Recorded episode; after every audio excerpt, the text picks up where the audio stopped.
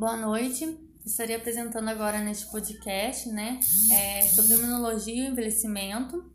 É um trabalho que foi desenvolvido pela Aline, Camila, Karen e eu, Nayane. É, estarei, né, abordando um pouquinho sobre imunologia e a sua história e como ela, né, está ligada ao envelhecimento. Como sabemos, né, a imunologia é o estudo do nosso sistema imunológico, né?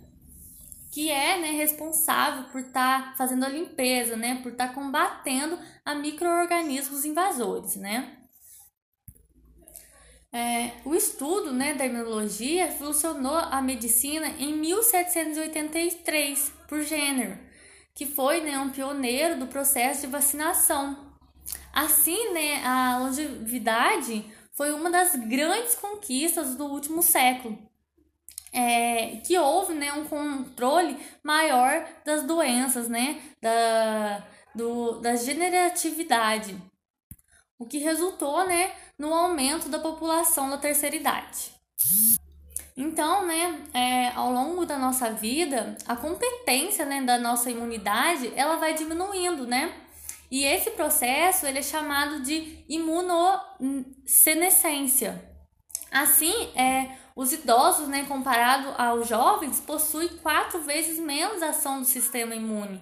Então, é, dando né, o aumento da suscetibilidade a infecções, né? Aumentando, então, é, o caso de doenças em idosos.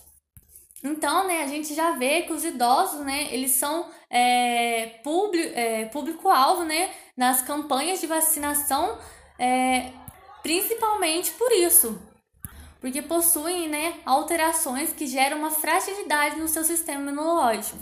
E que de alguma maneira, né, impacta esse processo de defesa do idoso à doença idosos, né, que apresentam estresse emocional ou depressão, né, pode estar re tá resultando também doenças de autoimunes, né, e de neoplasias. Que neoplasia, né, é uma proliferação desordenada de células no organismo, né, formando assim uma massa anormal do tecido.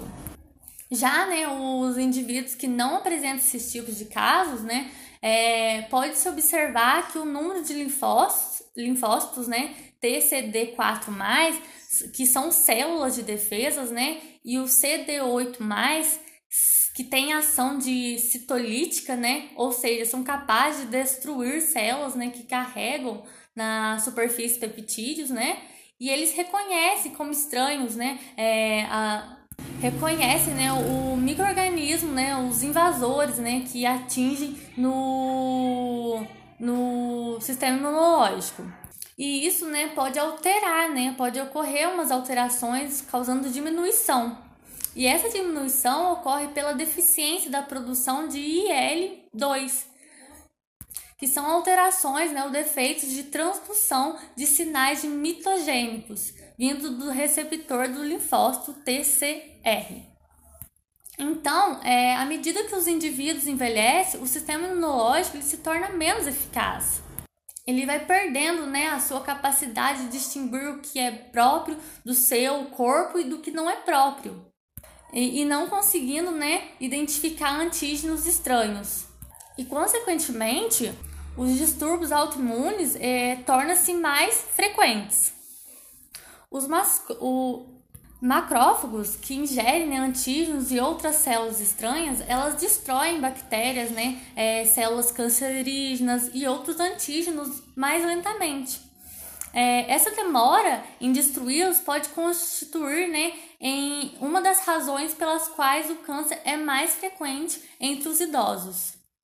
Nos idosos também né, existe menos glóbulos brancos, né, que são capazes de responder aos antígenos novos. E, consequentemente, né, quando o idoso se depara com um novo antígeno, o organismo é menos eficaz em estar tá reconhecendo, né, e de uma maneira tá, tá tentando se defender disso.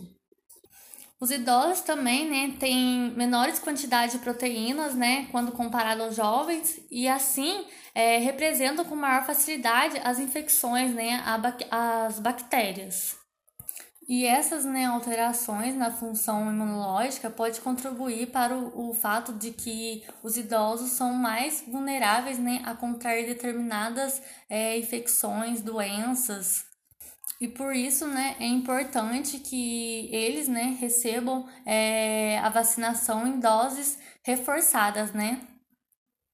E é isso, gente. Muito obrigada pela atenção.